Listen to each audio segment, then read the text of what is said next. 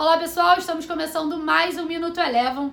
Hoje, dia 16 de junho de 2021, hoje a gente teve a chamada super quarta com decisão de política monetária tanto aqui no Brasil quanto nos Estados Unidos.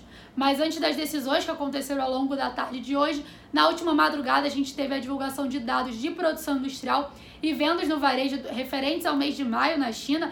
Esses dados vieram levemente abaixo do que o mercado esperava. Ainda na China, a gente teve as autoridades chinesas liberando as reservas de metais básicos como forma de conter a alta recente dos preços das commodities. A gente viu o minério de ferro tendo um dia de correção e essa correção refletiu no setor de siderurgia e mineração aqui no Brasil, foi destaque de queda. A gente teve Gerdau e CSN as maiores quedas do índice no dia de hoje, caindo aproximadamente 5%.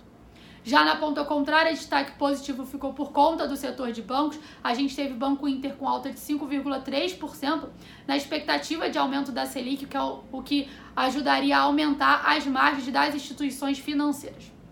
Agora há pouco, a gente teve a decisão de política monetária aqui no Brasil e, como já era amplamente esperado pelo mercado, o Copom elevou a taxa básica de juros em 0,75 ponto percentual, passando a taxa Selic para 4,25% ao ano.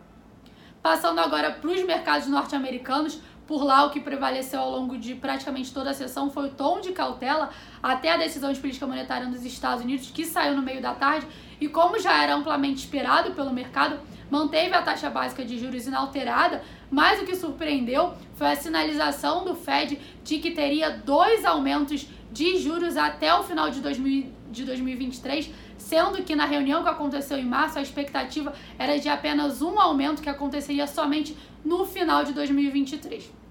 Após a decisão de política monetária nos Estados Unidos, a gente teve a fala do presidente do Fed que, que afirmou que os membros integrantes do Fed começaram a discutir a redução do programa de estímulos monetários por lá. O S&P 500 encerrou o dia de hoje com queda de 0,54%.